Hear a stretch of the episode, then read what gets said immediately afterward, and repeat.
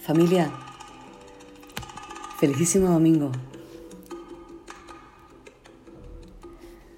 Lo malo o lo bueno que tienen los momentos importantes de la vida es que casi nunca te enteras de que lo son.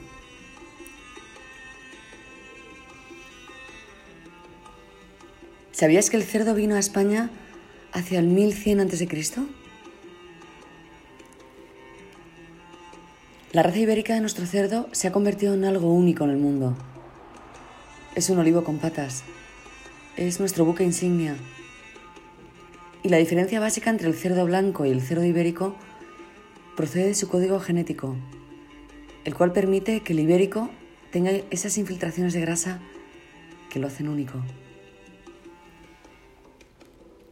El cerdo ibérico procede del cruce de los cerdos que trajeron los fenicios a la península con los jabalíes que ya se encontraban aquí, dando lugar a una nueva raza. Corría el año 1100 a.C.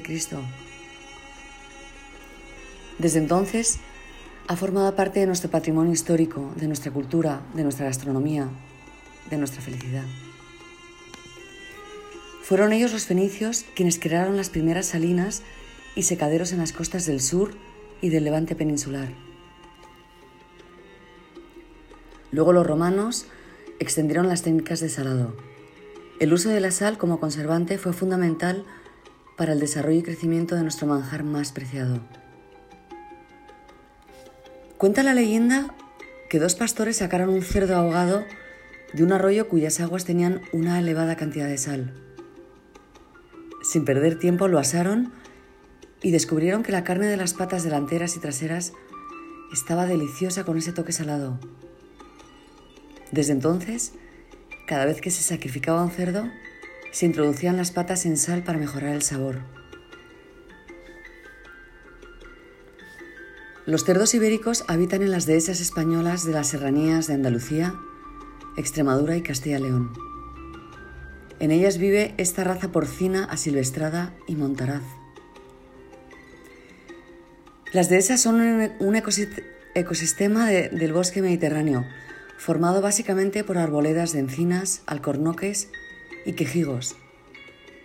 El fruto de todos estos árboles es la bellota, que forma parte de la dieta del cerdo junto con las hierbas que va encontrando a su paso.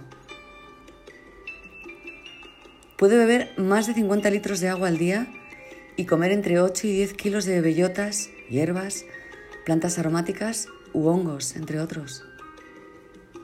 Y puedo andar incluso más de 14 kilómetros al día para buscar alimento. El consumo del jamón previene enfermedades coronarias y hepáticas, aumenta el colesterol bueno y reduce el malo, previene los cálculos biliares, ayuda a regular el metabolismo de las grasas y lo mejor, provoca una felicidad etérea fuera de este mundo. Y como todo lo bueno, también requiere su contexto, su liturgia, pero sobre todo requiere compañía humana como la vuestra. Un abrazo muy fuerte y hasta el próximo domingo. Si Dios quiere, que seguro que querrá. Seguro.